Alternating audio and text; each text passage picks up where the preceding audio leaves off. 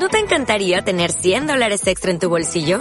Haz que un experto bilingüe de TurboTax declare tus impuestos para el 31 de marzo y obtén 100 dólares de vuelta al instante. Porque no importa cuáles hayan sido tus logros del año pasado, TurboTax hace que cuenten. Obtén 100 dólares de vuelta y tus impuestos con 100% de precisión. Solo con Intuit TurboTax. Debes declarar para el 31 de marzo. Crédito solo aplicable al costo de la presentación federal con TurboTax Full Service. Oferta sujeta a cambios o cancelación en cualquier momento.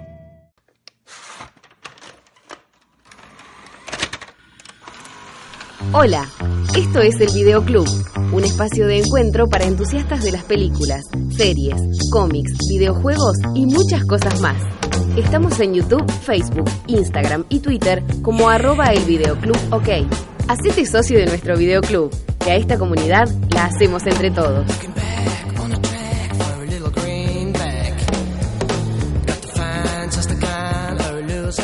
Quentin Podcastino, volumen 2. Una charla de videoclub con nuestro tarantinólogo, Rodrigo Barba. Para mí, Reservoir Dogs es la mejor película de Tarantino. Gracias. Lo mismo que digo yo. Sí, yo estoy totalmente de acuerdo. Para mí es la mejor. Ah, eh, un punto tiene- en el que estamos de acuerdo. Eh, Perros de la calle es.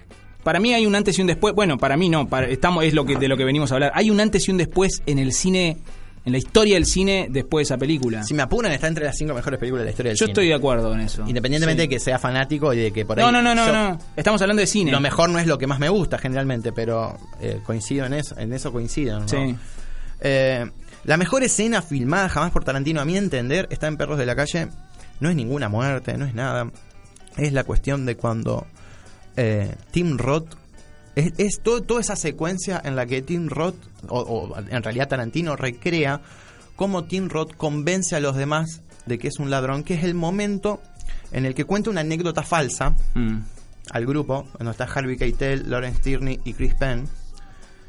Eh, esa escena es, es eh, un metalenguaje de Tarantino a niveles orgásmicos. Hay, un, hay un nivel de ficción que es el que está en todas películas presentes que sabemos que estamos viendo actores actuando. Es decir, son seis actores dirigidos por un tipo que se llama Tarantino que estamos viendo interpretar una obra. Perfecto, eso es el primer nivel de ficción. Dentro del nivel de ficción hay un actor haciendo un personaje. Es decir, hay un actor actuando de actor. O sea, Tim Roth haciendo. Tim Roth haciendo que es un delincuente Una persona que no cuando es. en realidad es un policía. Bien.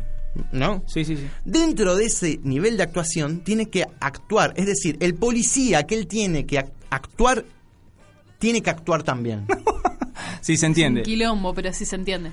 ¿No? Es decir, son muchas capas de ficción. Sí. Entonces, por ejemplo, cuando empieza el capítulo de Mr. Orange, que es el mejor capítulo de Perros de la Calle, eh, porque también es esto, Tarantino todo el tiempo no muestra las historias como fueron, son colecciones de subjetividades que van diciendo sus puntos de vista de cómo van ocurriendo las Qué historias. interesante eso, cómo lo, cómo lo planteaste. Colecciones de Sí, subjetividades. son colecciones de subjetividades. gusta, sí. Porque decía Nietzsche, no hay hechos, solo hay interpretaciones. ¿Qué tal? Hablamos de Nietzsche en. Posca, ¿eh? Vos que Bueno, pensabas que Tarantino, es Tarantino, Sí. es Nietzsche. No, no hay hechos, solo hay interpretaciones. Entonces, ¿qué nos muestra. Tarantino? Los hechos no, las interpretaciones de cada uno. Sí, sí, sí. Bien, es un personaje que hace de un personaje que tiene que hacer de un personaje. Eso es el momento en el que Tim Roth tiene que contar la anécdota a sus compañeros de grupo, donde se está infiltrando. Una anécdota que básicamente es una pavada. La anécdota es él con un bolso de marihuana que entra a un baño y se encuentra un grupo de policías y a un, un ovejero alemán que le está ladrando. Un perro policía que le está ladrando y él cree que lo descubren y logra zafar de esa situación. Como logra zafar, los compañeros lo vitorean, se ríen y entienden como, che, qué buen delincuente Es uno de que los está en nuestros. nuestra banda. Claro. Se ve el grado de amistad que hay entre Harvey Keitel y Tim Roth, que es lo que va a, a unir toda la película. Y pero hay algo más que agrega Tarantino, que es lo podría haber contado como lo conté yo recién Tarantino, pero Tarantino no lo cuenta así. Hay un flashback ¿no? Que es eh, el momento en el que Tim Roth le dice a su compañero, me logré infiltrar en la banda gracias a la anécdota que vos me dijiste que contara. En ese momento hay un flashback dentro de un flashback, que es el momento en el que el compañero le dice cómo es la anécdota que Más tiene que contar. Más qué metalenguaje. divertido. Más metalenguaje todavía, es muy profunda. Inceptions de Tarantino, maravillosos. En donde Tim Roth dice, no me puedo aprender esta... Entonces vemos, vemos el pasaje de básicamente un chico estudiando para un examen, un Sí. actor haciéndose cargo de su personaje. Tarantino nos muestra a un director haciendo que un personaje interprete un papel. Increíble. Esto es, esto es el policía que... eh, Hay una secuencia, por ejemplo, en, e- en esa parte de una escena, en donde la cámara está fija Sí. y se ve pasar y salir de plano una y otra vez a Tim Roth, en, eh, a Tim Roth en- ensayando la anécdota. Pero vemos que eh, en la primera pasada ya la está leyendo, la está leyendo, en la segunda pasada ya deja los papeles y medio que va a, pispear porque se olvida de algo, y en la tercera escena ya lo tiene aprendido el guion. Corte, hay una especie de galpón o teatro abandonado en donde ya está en personaje Tim Roth, ¿no? Ella es el delincuente, ya incorporó el personaje, pero es el teatro, no es el cine todavía, dice Tarantino eso. ¿Por qué? Porque sabe que está interpretando un personaje, pero delante de alguien, su compañero, que sabe que es falso lo que está diciendo. Claro. Ese es el teatro. Para pasar del teatro al cine, pasa a otro cambio, a- hay un corte y ya estamos en el bar donde él está contando a Mr. White, a- al jefe y a Chris Penn, al hijo, la anécdota. Pero hay más. No solo eso, sino que ya después de eso, de que está contando y respondes la pregunta, vemos la anécdota ficticia. Es él entrando al baño. Es decir, tenemos... Sí, ¿cuáles son? ¿Cinco o seis niveles? No podemos, no podemos ir más. Tenemos una película, primer grado de ficción, es una película. Sí. Segundo grado de ficción, un personaje que es un policía que tiene que actuar que es un delincuente. Ahí tenés el tercero. Tercero, policía que tiene que actuar que es un delincuente, o sea, policía, delincuente que tiene que actuar que es un delincuente que nunca fue. Bien. Claro. Policía tiene que actuar un delincuente que nunca fue, cuyo delincuente que nunca fue tiene que actuar un delincuente que nunca fue. Ajá.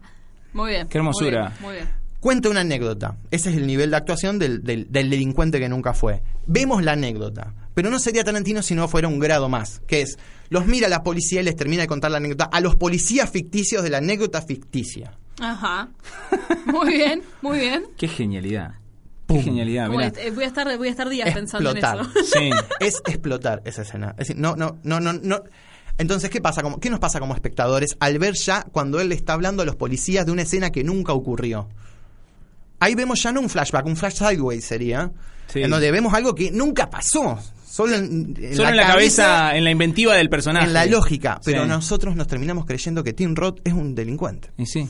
No, aparte te- de, de entrada ya lo tenés ahí. Y para nosotros no es Freddy el policía, es Mr. Orange. Claro, claro. A eso, por eso Tarantino nos lleva tan lejos, para decirnos, para olvidarte de dónde partiste. Tarantino está, Eso es el cine. Tarantino está jugando todo el tiempo con estos niveles de, de lenguaje y de metalenguaje, de ficción y de metaficción.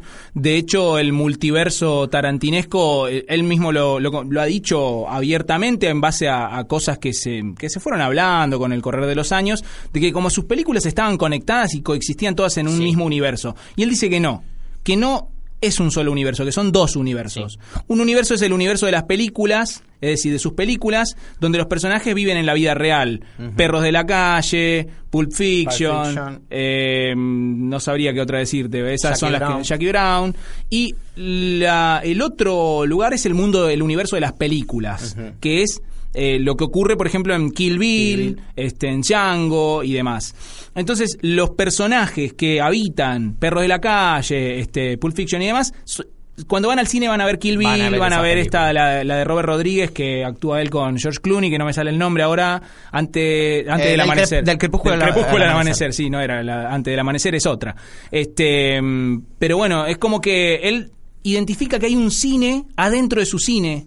Y adentro de ese cine ocurren un montón de otras referencias, o sea, básicamente las referencias eh, él dice que no hace homenaje sino que afana directamente. Sí, sí, entonces sí. afanarle a otros eh, es entender la cultura que te precede y llevarla a dos lugares diferentes. Uno que es más palpable, más cercano a la realidad, y otro que es una hipérbole, que es esto de ¿de dónde sale una señora que agarra una katana y le corta la cabeza a 88 tipos? Exactamente. Me- eh, bueno, eso ocurre en las películas. Exactamente. Entonces vos sabés que estás viendo una película. Eso es algo que a mí me, me encanta de Tarantino. Todo el tiempo te está llevando al extremo y te, te muestra otra cosa y, Y otra rompe cosa. lógicas, ¿no? ¿Por qué Sí. Bruce Willis vuelve a salvar a Marcelo Wallace y lo quiere matar Marcelo Wallace cuando podría irse y dejarlo morir a Marcelo Wallace? Tal cual.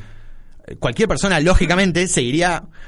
Te vas a la pa- mierda. Claro, Sí, te vas. Claro, que lo violen al negro, que le hagan de todo, si total te quería matar. Pero Bueno, no, él va vuelve. un poco más allá, vuelve y los mata justamente con una espada samurái, ¿no? Bueno, en- este, entre otras cosas. Dato ¿no? de color, cuando están sodomizando a Marcelo Wallace Tarantino quería que en esa parte suene My Sharona Sí. de, de Nax, pero eh, eh, había sido cedida para la película de Ben Stiller eh, Reality Bites. Está Bueno. No. Entonces, Decidiste tu eh, tema. en realidad hay dos Dios. teorías, que Tarantino quería a Mike Sharona para esa escena o la quería en Para- lugar de Missy Lou eh, la apertura de Pulp. Fiction, ¿no? Eh, ahí está el opening hecho con Mike Sharona, es hermoso también, pero bueno, esa canción es icónica, digamos.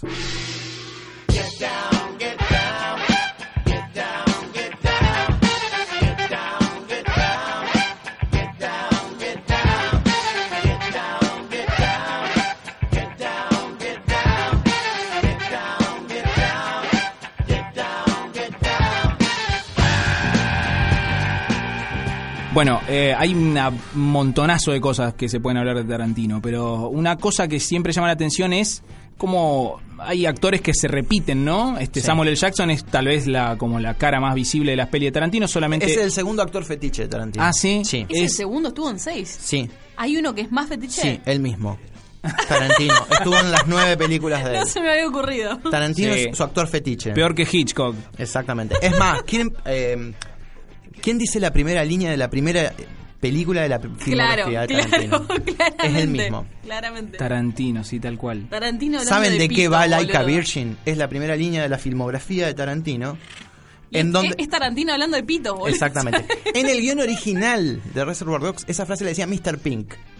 Eh, Steve Buscemi. Steve Buscemi. ¿No iba a ser él? No.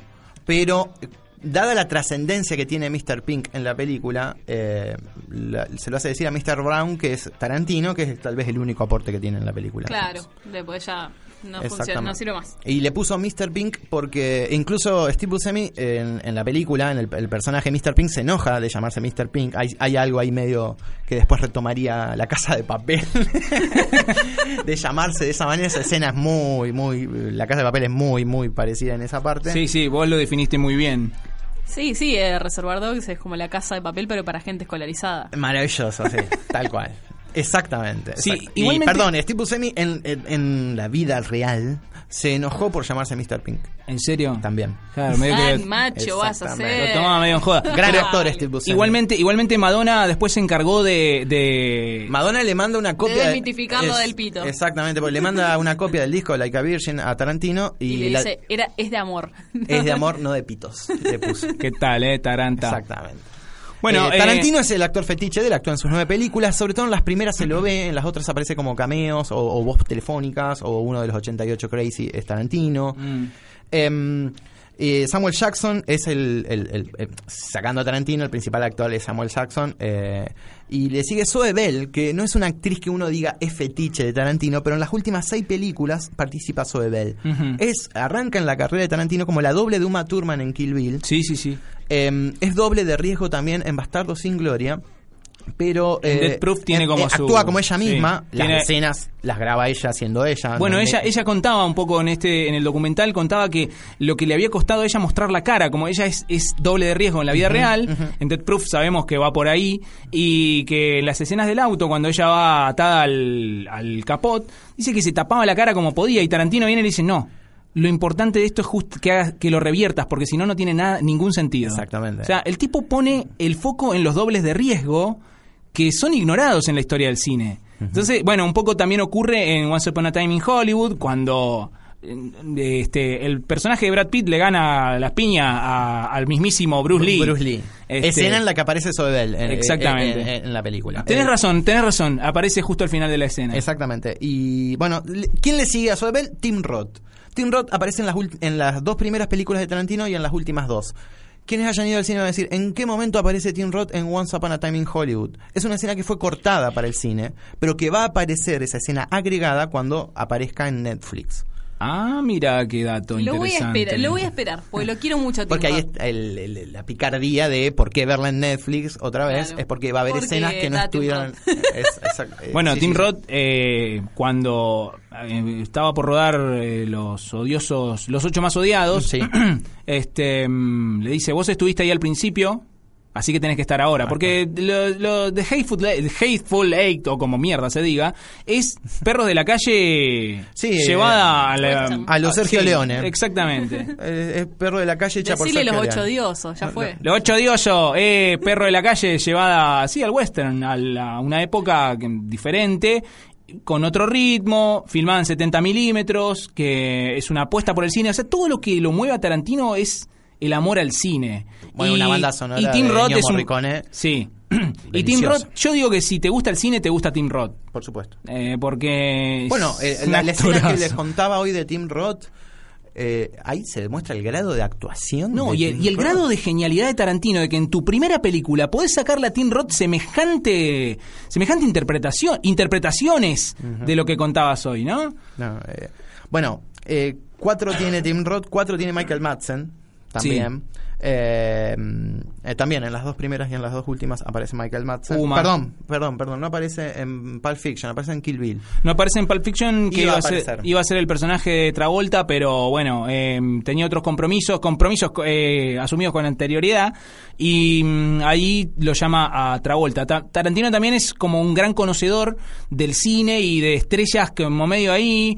Recordemos que en ese momento John Travolta estaba haciendo Mira quién habla, Sí. películas con Harvey Keitel lo dice muy bien. hacía comedias o comedias románticas Sí. o siempre donde tenía que bailar o cosas así. Película- abajo, películas de bebés que hablaban, dice Harvey Keitel. Era como ¿no? que no, no nadie lo veía disparando un arma, digamos. Claro. Y- o bueno, o, eh, y lo que me gusta de Pulp Fiction es cómo lo pone en un lugar de, sí, vení, bailá, pero rompela toda. Hoy en día tenemos uno de los GIFs tal vez más usados, dos de los GIFs más usados de que son de Travolta en esa película. Te cambia la vida realmente, ¿no? Eh, bueno, eh, Christoph Waltz también lo decía. Eh, cuando vos ves que suena el teléfono y dice QT, vos decís, por favor, por favor, que- Claro. que, me llame para actuar, por favor, que me llame para actuar. Yo creo que no, no muchos directores logran eso, ¿no? No, no, no, no, no. Es más, Travolta y Uma Thurman protagonizan en esa película la mejor escena de Pulp Fiction.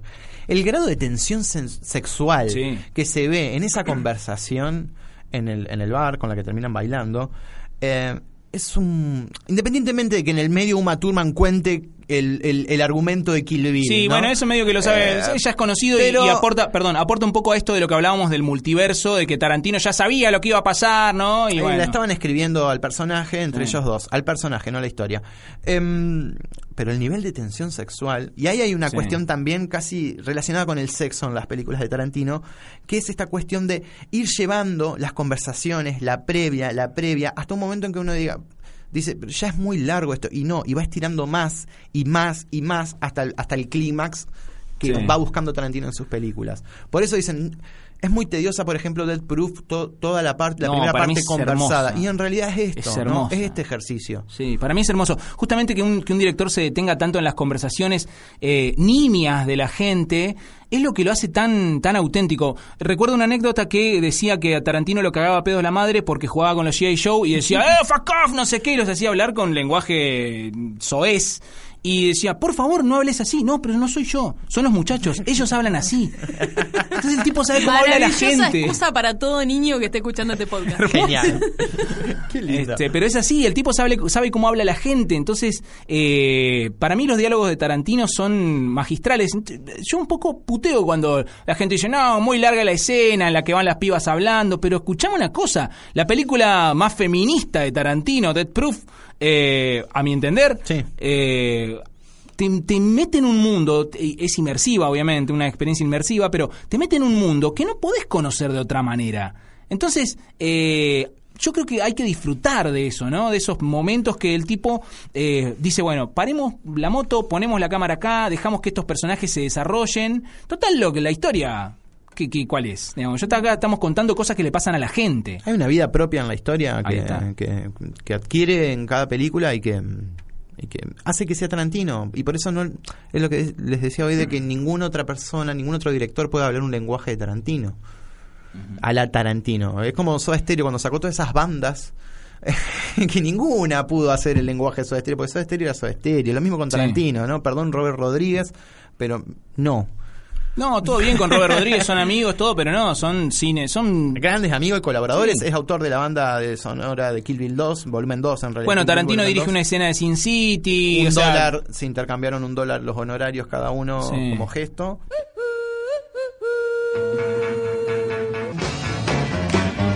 Me parece que es un buen momento para hablar de pequeñas trivialidades o trivias, ¿no? ¿Sabías qué? ¿Sabías qué?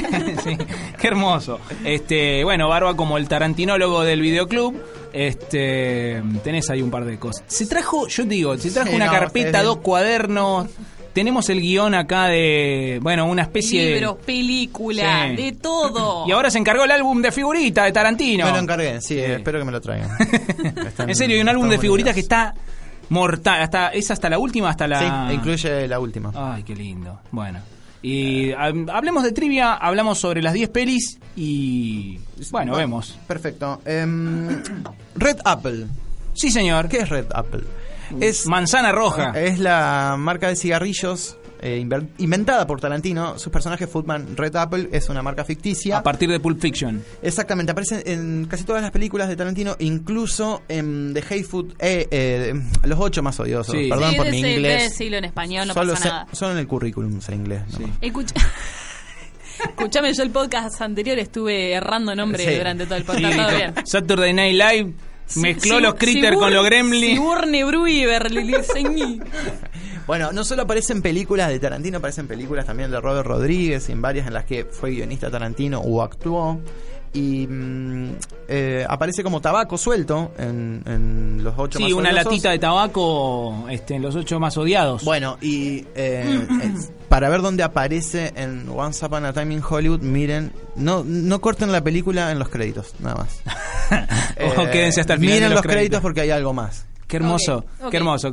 Claro, vos no viste todavía, no, no, la no, viste. no. Yo, repre- Ah, yo no. represento a todo el público que no debe ser spoileado sobre la última película. Un Bueno. hay un delicioso bonus track, es como el tema 33 de Catupecu Machu que nadie sabía que estaba. Bueno, Claro. Te quedaste hasta acá, toma. Sí. Ahí tenés. bueno, muy bien. Bueno, eh, fetiche de los pies, eh, eso es también muy, cl- muy conocido en Tarantino, eh, sobre todo quien vio Kill Bill, bueno, en todas las Death películas. Proof está como muchas veces. Muy Death- marcado, en Death es- Proof, de hecho, se, se pasa un dedo ahí Sí. por los dedos. Tremendo. No, pero es un, Russell un dedo con baba. Es un dedo con baba. Es sí. un asco. Y vuela directamente una pierna femenina en Dead Proof. El- el- Bueno, un poco también Robert Rodríguez en su en la en su película no me Planet sale Terror. Planet Terror, la de Greenhouse, que por ahí esto es, es obvio que se sabe. Le, explicamos al público Sí, cómo eso es la cuestión. Que eso son- justamente iba a explicar, Ah, dale. No, no, no, no, no, dale. Meta, por señora, por favor. No, no, que estas dos películas componen como este este todo. esta doble función, ¿no? Porque Greenhouse es una idea de Tarantino después de un festival, no recuerdo bien cuál, que en el que en, en el que él programó e hizo varias este como funciones dobles, que es muy clásico del, del cine, de los cines que eh, proyectaban por ahí películas de bajo presupuesto. sobre todo en los 70 y en los 80 se Exactamente. daban las funciones Greenhouse a la tarde. Tarantino se crió ahí, la madre lo llevaba desde muy chico, este, a ver películas, bueno, con sexo, con violencia, qué sé yo, pero funciones dobles. Entonces, bueno, esto dijeron, bueno, hagamos una función doble, hagamos un Greenhouse nosotros, Robert Rodríguez hace Planet Terror y este Tarantino hace em, Dead Proof. Dead Proof. eh, que, bueno, también juegan mucho con la estética, muchísimo juegan con la estética de los cortes, de las ediciones mal hechas, de la calidad de la película y demás.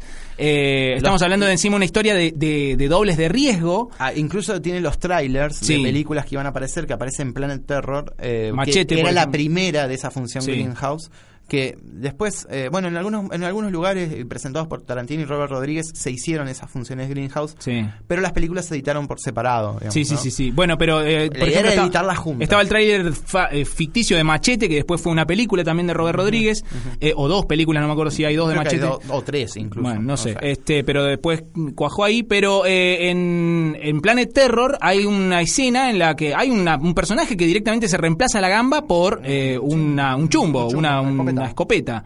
Así que, bueno, ahí está como la cuestión con las piernas, con los pies, y que en la filmografía de Tarantino está muy, muy patente. Muy patente, muy patente. Eh, bueno, Uma Thurman eh, tratando en Kill Bill de, de ese primer plano de Sí, los pies de 13 ella, horas. 13 horas para Para poder mover las gambas después de haber estado piernas. años en coma. Bueno, eh, Margot Robin en la última, eh, Margot Robin, Robin dije como si fuera el La que Margot acompaña Robin. a Batman y Robin. Eh, se ve un, eh, cuando ella está en el cine hermosa escena Sí. que hasta incluso es similar a la, a la idea de la rosa púrpura del Cairo de Woody. Allen, en donde ella sin- está disfrutándose, viéndose en la película, es Ella es parte de la actriz. película. Claro, Sharon Tate. Eh, eh, Sharon estamos Tate. hablando del personaje de Sharon Tate. de Sharon Tate, bueno, se ve mm, el- los pies sucios de Margot Robbie apoyados en las butacas de adelante en un disfrutando de eso que planos. disfrutando de ser una desconocida eh, que puede ir a poner las patas arriba de la butaca de adelante en el cine, ¿no? Eh, sí, eh, ahí está el fetiche de Taranta con las patas. Bien, otra cuestión, bueno, dijimos que escribe los guiones a mano. em, Tiene dos lapiceras, tiene dos lapiceras. una lapicera negra y una roja. roja. Em, sí, es verdad. Eh, Perdón, pero no, pero a ver, el, tipo verdad. escribe a mano, pero por una razón. Dice que si yo, dice, yo escribo a mano, o algo así, ¿no? Yo escribo a mano porque me sale escribir a mano. Y lo que, si realmente siento que estoy enamorado de eso, si siento que lo quiero pasar a una, a una computadora, eh, si siento que quiero sentarme a escribirlo, a transcribirlo, es porque esa historia está viva para mí. Si no, si no me, si no me emociona, no, no, no pierdo tiempo, es el Pero chabón. tiene que partir eh, a mano, A mano. básicamente. Sí, Sí. sí, sí, sí. Había otra teoría, eh, bueno, otra de las curiosidades es que, eh, alentada por Courtney Love, es que Kurt Cobain iba a ser el personaje de Lance. ¿Quién es Lance? Es el dealer de Travolta en Pulp Fiction. Si uno lo ve, Eh, sí, es- es i- idéntico a Que lo hace Eric Stoltz. sido. Pero Tarantino lo desmintió. O sea, este rumor salió Ah, bueno. porque lo dijo Courtney Love y porque en los agradecimientos de Inútero aparece eh, dedicado el disco a Quentin Tarantino. Em, Tarantino dijo, nunca lo conocí a Kurt Cobain, nunca pensé el personaje para él, esto es mentira, lamento desilusionarlos. Eh, lo que sí me llegó es que yo estoy en los agradecimientos de Inútero porque ellos se habían hecho fanáticos de perros de la calle y en las giras lo único que hacían era mirar una y otra vez perros de la calle. Le que haber dado un par de ideas a Kurt Hubiera Cobain. sido hermoso. Algo que nos yo también encantado. haría de gira igual. Totalmente. Bueno, ¿cuál es la peor forma de morir para Tarantino? Ahí está, eso es una data que no está en, no se encuentra en la salada. No se encuentra, lo, lo van a encontrar en el guion original de eh, Bastardo sin Gloria. que tenemos la suerte de tener. tenemos aquí y les voy a leer lo que dice Tarantino porque el guion no solamente es las indicaciones técnicas y los, la- las líneas de los personajes, sino que hay apreciaciones de Tarantino Es en la mitad un- del guion que justifican por qué puso esa escena. Una bitácora, ¿no? Pero está escrito en el guion, ¿eh? Sí, esto, sí, no- sí. esto- esto está así para que incluso los personajes entiendan la motivación de él al escribirlo. Y dice, estrangulamiento es la peor manera de morir para Tarantino. El peor, la peor forma de asesinar a alguien, dice Tarantino. Estrangular a alguien hasta la muerte con tan solo las manos es el acto más violento que un ser humano puede cometer. Además, solo los humanos estrangulan. Y para tal cometido es muy importante el hecho de que los pulgares hagan de la mano una herramienta prensil. Mientras Han Landa se levanta, la extrema violencia con la que ha tenido que hacer acopio para llevar a cabo esta tarea lo ha alterado. Trata de recuperar la postura y de calmar los temblores que siguen sacudiéndole todo el cuerpo.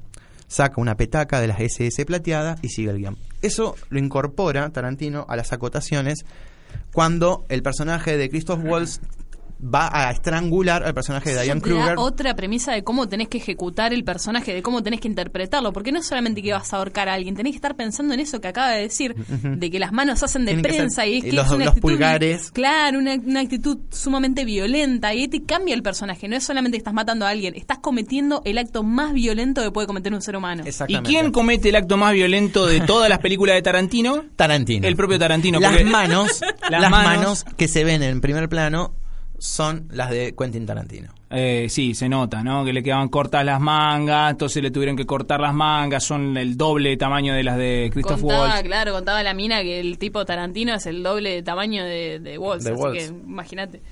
Personaje, trivia, seguimos. Seguimos, seguimos. Christoph Waltz no había sido pensado para Hans Landa, Muy para ese bien. papel. Eh, lo- el, el- el elegido por, por Tarantino era Leonardo DiCaprio, pero estaba filmando Shutter Island y no pudo acudir a Bastardo sin Bueno, estaba, no estaba filmando con Tarantino, estaba filmando con Scorsese, bueno, Eh, DiCaprio, cosas ¿qué que le pasa, bueno, cosas que pasan en la vida de un. DiCaprio. A veces hay que elegir. Eh, Dilemas de un DiCaprio. En Once Upon a Time in Hollywood vemos eh, por segunda vez, pero tal vez como lo más patente y la, la- el- el- se le saca el máximo jugo a esta dupla que yo creo que todos quisimos ver siempre en, Sí. en pantalla juntos, ¿no? Que son Brad Pitt y Leonardo DiCaprio. Eh, haciendo de personajes que son, son difíciles, ¿no? DiCaprio tiene, un, tiene unas, unas cosas, por ejemplo, una tartamudez, que para un personaje, el tipo interpreta a un actor de cine que está en decadencia, que es más de la televisión que del cine, y que, bueno, tiene una profundidad realmente impactante. Son dos antihéroes. Ya venía, sí, además de que son dos antihéroes, venía DiCaprio en Django, en Django, Django Unchained. Chain, Unchained. Eh, Brad Pitt en este En Bastardo sin Gloria.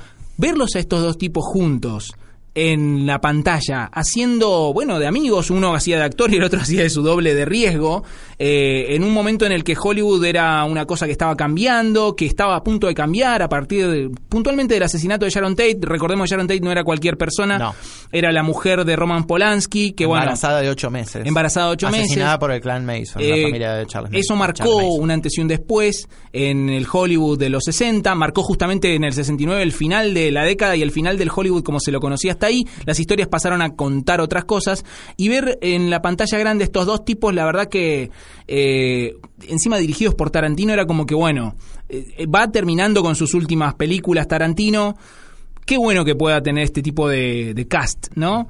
Eh, y justamente quiero entrar, si te queda alguna otra trivia, ¿no? Bueno, quiero Sí, entrar... un montón más. Un montón, Pero- bueno. eh, Una sí, más, nada más. Dale, la última. que, que más que nada para que la puedan buscar. Eh, busquen en, en YouTube, digamos, el En el video, el YouTube. El video cuando Tarantino, eh, Clint Eastwood anuncia la palma de oro en Cannes. Ay, sí, es muy lindo. Bueno, eh, van a ver que cuando sube al escenario y demás, una espectadora le grita fascista a Tarantino. Eh. Y Tarantino la mira, se sonríe y le hace un fuck you Hermoso. divino, hermoso. Le levanta el dedo. ¿Pero por qué? ¿Por Exactamente. qué? ¿Sabés Porque por qué? entendía que era fascista las películas por cómo trataba a la raza negra, por... por, por Ah, porque decía son dos mucho nigger, películas, digamos. por el uso del lenguaje, por, por la violencia, por un montón de cosas lo consideraba fascista, ¿no? Lo tenés a Samuel L. Jackson diciendo nigger todo el tiempo. Y bueno, no, no es por nada. Tengo un dato acá sobre Samuel L. Jackson y por qué es, eh, ya que estamos con la trivia, porque es uno de los actores preferidos de Tarantino. Tarantino es fanático de Rudy Ray Moore por su personaje Dolemite en una serie de películas de Black, de Black Exploitation que eligió, lo eligió a Samuel L. Jackson porque eh, él era fanático del modo de decir las frases tipo rapeadas de Moore. Entonces, este Tarantino dice que, bueno, eh, nadie interpreta sus guiones como Samuel L. Jackson. El tipo tiene una cadencia eh, que, bueno, no por, no por nada está en, en varios de sus filmes. Jules, el personaje de Pulp Fiction, está escrito a medida de Sí. Samuel L. Jackson porque había audi- audicionado para um, Reservoir Dogs, pero no había quedado, pero había quedado muy impresionado Tarantino también Bien. con la performance de Y la Samuel peli Jackson. favorita de Samuel L. Jackson de Tarantino es Jackie Brown. Jackie Brown. Sí. Eh, le encanta. Dice que, bueno, hasta ahí vio como... Para como- muchos, ¿eh? Sí. Para muchos, la película, la mejor película de Tarantino, la favorita de cada uno, es, Es, Jackie es una película de Sí, amor y bueno... Lo que pasa con, con esto es que los detractores dicen, bueno, mira, si tu película preferida de este director es una adaptación, entonces tan bueno no Ah, es el tipo. claro.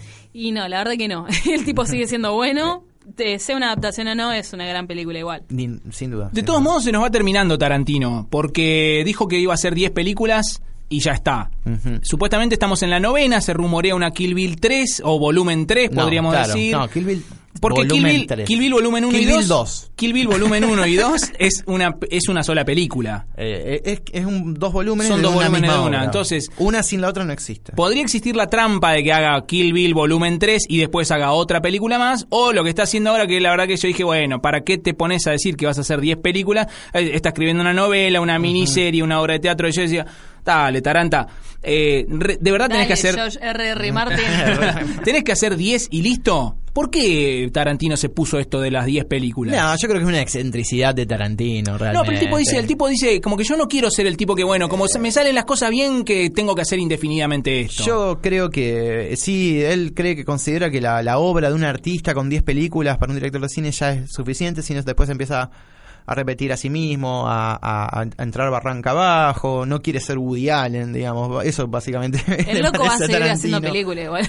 ¿Qué Y es, te pero es imposible, claro, que un tipo así no pueda, no pueda seguir haciendo películas. Y mm, con Además pensemos que, perdón, que Sí. Tarantino, te- ve- tenemos una película de Tarantino no con tanta frecuencia, sino cada 3, 4 años estamos Sí. teniendo entre Kill Bill y entre Jackie Brown y Kill Bill es el periodo que más tiempo mm, eh, pasa Tarantino sin filmar, que son Sí. 7 años. eh, pero más que 3, 4 años, eh, que es un tiempo considerable para las obras que realiza Tarantino, yo creo que dos películas, tres por década, está muy bien. Está bien, sí. Eh, in- incluso, bueno, yo creo que un poco es esto de, bueno, irse en el mejor momento, porque desde Perros de la Calle hasta ahora, Tarantino, y justamente lo hablábamos antes, eh, que el tipo no sabía cómo filmar una escena de diálogo, el tipo aprendió a usar la cámara de una forma magistral, no que aprendió, mejoró su técnica exponencialmente. Entonces, Once Upon a Time in Hollywood te te, si no te gusta la historia, pero mirate, mirate cómo, la- cómo está filmada. Algo te tiene que gustar de eso, ¿no? Porque. El bueno, cómo lo cuenta. ¿Cómo, lo, cómo lo cuenta? cuenta. Entonces, eh, yo no sé si las 10 películas será algo como taxativo, pero veremos. Ojalá que no. Yo realmente, ojalá no, no haya una Kill Bill 3. Lo de- pero es Tarantino y la voy a ver y me va a encantar, pero sí. para mí está bien la historia. Sí, está bien. Otro proyecto trunco que, que tenía era eh, Double V Vega. Los Vegas. Los Vega, Sí. que era... eh, Se murió Lou Vega y ya está. era la, la película con Michael Madsen y John Travolta de los hermanos Vega, pero... eh, Bueno, tenía que ser una están- precuela. Una precuela y ya están grandecitos. Tan los grandes hitos, chicos. grandes hitos. Che, bueno, eh, reflexión final, señor Rodrigo Barba. Eh, Tarantino es cine en estado puro. Para mí eso es lo que, lo que más lo define. Eh, vivió, consumió, respiró, comió cine todo el tiempo. Y Entonces, loco que justo el tipo que no estudió para director Mm. sea justamente el tipo que es cine puro. y al que todos quieren parecerse, los que estudian desde la década del 90 para acá. Sí. eh, Así es que, un- chicos, es- siempre es un horizonte para el estudiante de cine Tarantino. Yo creo que un poco la moraleja es que ser un entusiasta te puede llevar a lugares. Eh, sin Ahí duda. está, ¿no? Y aparte esto de... A mí me pegó mucho eso de Tarantino en lo poco que hemos podido hacer con Barba y hemos hecho algunas pequeñas cosas audiovisuales. Este, bueno, estamos haciendo algunas cosas más por acá y demás. Un poco Tarantino es como esto de, che, mirá, no hace falta estudiar para poder hacer buenas películas. Y él mismo lo dice, y me parece que está bueno como para ir terminando, si vos de verdad amás el cine, si realmente tenés amor por el cine, no es tan difícil hacer una buena película. Así que bueno, yo me voy con eso. Y, eh, me- lo último que quiero decir es Sí. esto. eh, es una revalorización de- del background, de la mochila que tenemos todo el tiempo, Sí. de todas esas cosas que hemos consumido, enamorarnos de esas cosas, hacer nuestro pie, que ese sea nuestro capital de trabajo y sobre todo hacer del ocio una función creativa. ¿Qué tal, eh? Rodrigo Barba, bueno, un invitado que vamos a volver a invitar en el videoclub, obviamente. Eh, ¿Cómo te sentiste, nene? No te llevas nada, miraste un montón de películas y no estás llevando nada. Fantástico, fantástico. Bueno. No, no traje plata, por eso no. no. La seguimos, Mechi. ¿A dónde la podemos seguir? La seguimos en nuestras redes sociales. Estamos en Facebook, Instagram, eh, YouTube y Twitter como arroba el videoclub ok. A veces puede fallar. Bueno, nosotros eh, hemos pasado un hermoso momento. Seguramente este podcast salga en dos partes o no, veremos, qué sé yo. Eh, pero la semana que viene estaremos nuevamente aquí hablando de películas. Tal vez con algún invitado, tal vez no. Eh, Barba, muchas gracias. ¿eh? Un placer, un placer. Por y, favor. eh, me encanta el programa. Bueno. Rodrigo de Paraná. Listo, muy bien. Pasa a buscar tu reloj Paddle Watch, que enseguida te vamos a estar dando. Esto fue el Videoclub. Mi nombre es Ignacio Grunbaum. Y yo soy Mechi Valle. En el diseño está Jennifer Cisneros, diseño y magia por detrás. Y también eh, las voces son de Delfina Luque. Así que bueno, ha sido el Videoclub, una nueva entrega de este podcast aquí en los estudios de Surco. Nos vemos. No se olviden de rebobinar. Esto fue El Videoclub. La seguimos en nuestras redes. Estamos en YouTube, Facebook, Instagram y Twitter como arroba el videoclub ok y Patreon como el videoclub. Gracias. Y por favor, no se olviden de rebobinar.